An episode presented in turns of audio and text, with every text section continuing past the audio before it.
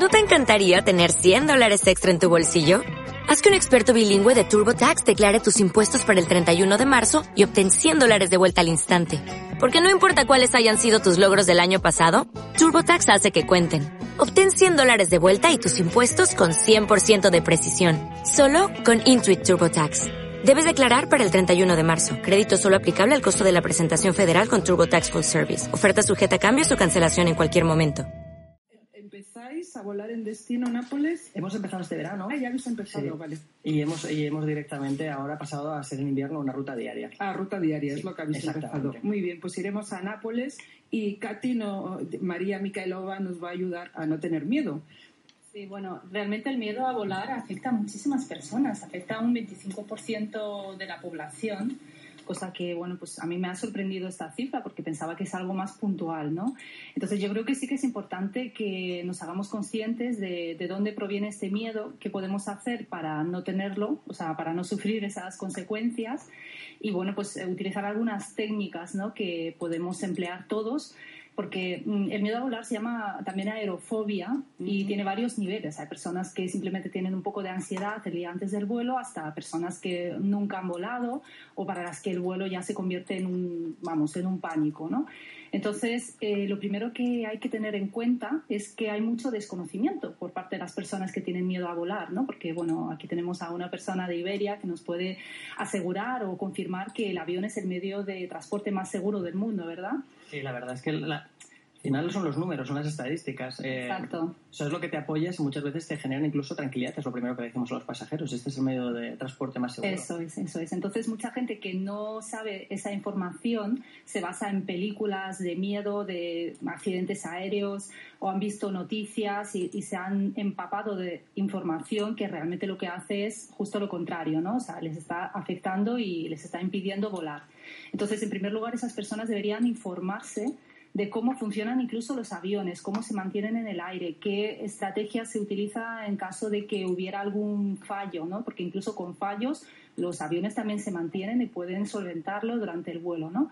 Y sobre todo eh, entender que realmente el miedo no tiene que ver con eh, el avión en sí, sino con los pensamientos, las creencias que tenemos en relación asociadas al avión o a todo lo que tiene que ver con, con volar, ¿no?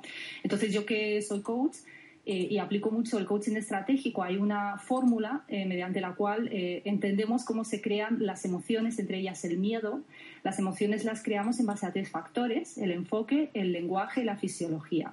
Entonces, atendiendo a cada uno de esos factores, podemos controlarlos y bueno, pues entonces crearemos otra emoción que no sea el miedo. El enfoque quiere decir en qué me fijo, o sea, dónde llevo mi atención. Por ejemplo, dos personas que suben al avión, uno se fija en lo bien que lo va a pasar en el vuelo, en el sitio nuevo que va a conocer, mientras que otro está pensando, enfocándose en lo mal que podrían salir las cosas. Yo me fijo en el piloto siempre, no sé por qué. Bueno, eso da como más seguridad, ¿no?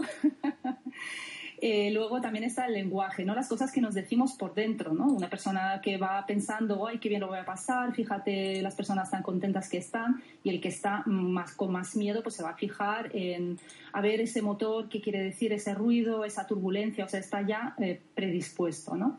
Y luego también el cuerpo, porque incluso si tú tienes cierta ansiedad, puedes utilizar tu propia respiración ¿no? para relajarte durante el vuelo o antes y sentirte un poco más tranquilo porque realmente lo que sí controlas es tu respiración, es eh, tu, cuerpo, ¿no? Entonces esas son algunas estrategias que se pueden utilizar. Y también personas que nunca han volado o necesitan, por ejemplo, eh, mejorar, o sea, eh, mejorar esa situación, no sentir ese miedo, se les recomienda ir poco a poco, empezar con vuelos más cortos, de 30 minutos, una hora, ir acompañados de personas que conozcan, no ir solos, y luego poco a poco ir aumentando esta, este tiempo, ¿no? Hacer vuelos más largos.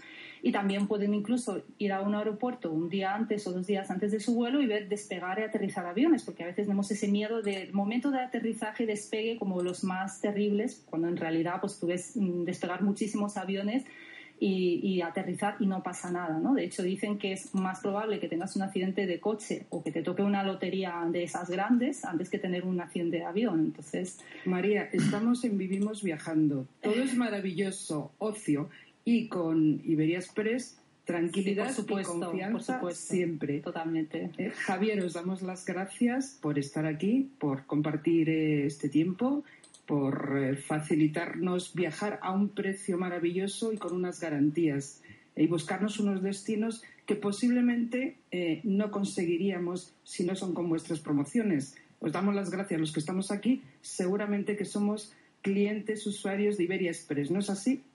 Sí, perfecto, sí, sí. Muchas gracias. Gracias a vosotros por invitarme.